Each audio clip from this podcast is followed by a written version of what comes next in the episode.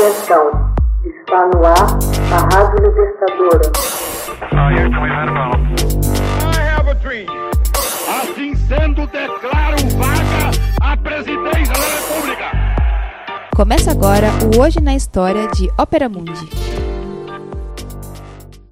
Hoje na História, 1908. Objeto celeste explode sobre Tunguska, na Sibéria. Um objeto celeste explodiu no ar a 8 km de altitude, sobre o sul da região de Tunguska, na Sibéria Central. A onda de choque, comparável a mil bombas de Hiroshima, assolou 2 mil metros quadrados de taiga, que é uma floresta de coníferas. Nos dias precedentes, o céu noturno tornou-se cada vez mais claro. E na noite de 30 de junho de 1908, gigantescos clarões apareceram esta poderosa explosão natural resultou em tremores que puderam ser sentidos a centenas de quilômetros de distância. A explosão de Tunguska foi o maior impacto que a Terra sofreu em toda a história. Ainda que o epicentro estivesse despovoado, pessoas em centenas de lugares da Ásia e da Europa testemunharam o ocorrido. Os relatos eram impressionantes.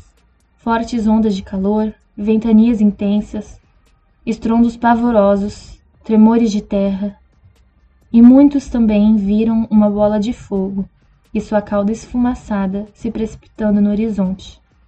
O céu noturno ficou incandescente por semanas, tal a quantidade de poeira jogada na estratosfera com a explosão. Em Londres, a mais de 10 mil quilômetros, era possível ler um jornal à noite, somente com essa luz. Do outro lado do oceano, o observatório norte-americano Smithsonian registrou uma diminuição na transparência atmosférica que durou meses. A primeira expedição a examinar a região partiu somente em 1921.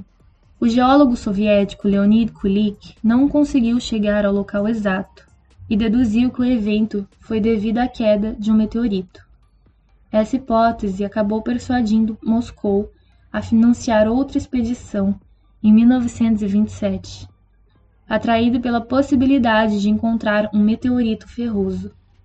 Mas nenhuma cratera foi encontrada, muito menos um meteorito. Outras expedições confirmaram a inexistência. Afastada a suposição de meteorito, mas levando em conta os relatos da bola de fogo, surgiu uma hipótese ainda mais espetacular.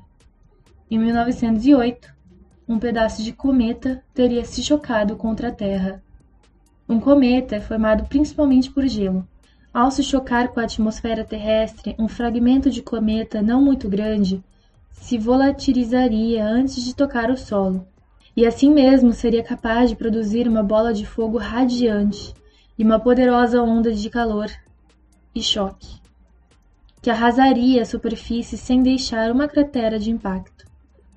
Os únicos vestígios no solo seriam microdiamantes e pequenas esferas de vidro, sílica, com alta concentração de irídio e níquel, o que comprovaria a origem extraterrestre. Expedições enviadas a Tunguska a partir de 1950 encontraram precisamente esses indícios. Contudo, simulações sugeriram que um pequeno asteroide teria o mesmo efeito. Hoje na História, texto original de Max Altman, organização Haroldo Cerávolo, locução Camila Araújo, edição Laila Manoeli. Você já fez uma assinatura solidária de Opera Mundi? Com 70 centavos por dia, você ajuda a imprensa independente e combativa. Acesse www.operamundi.com.br/apoio.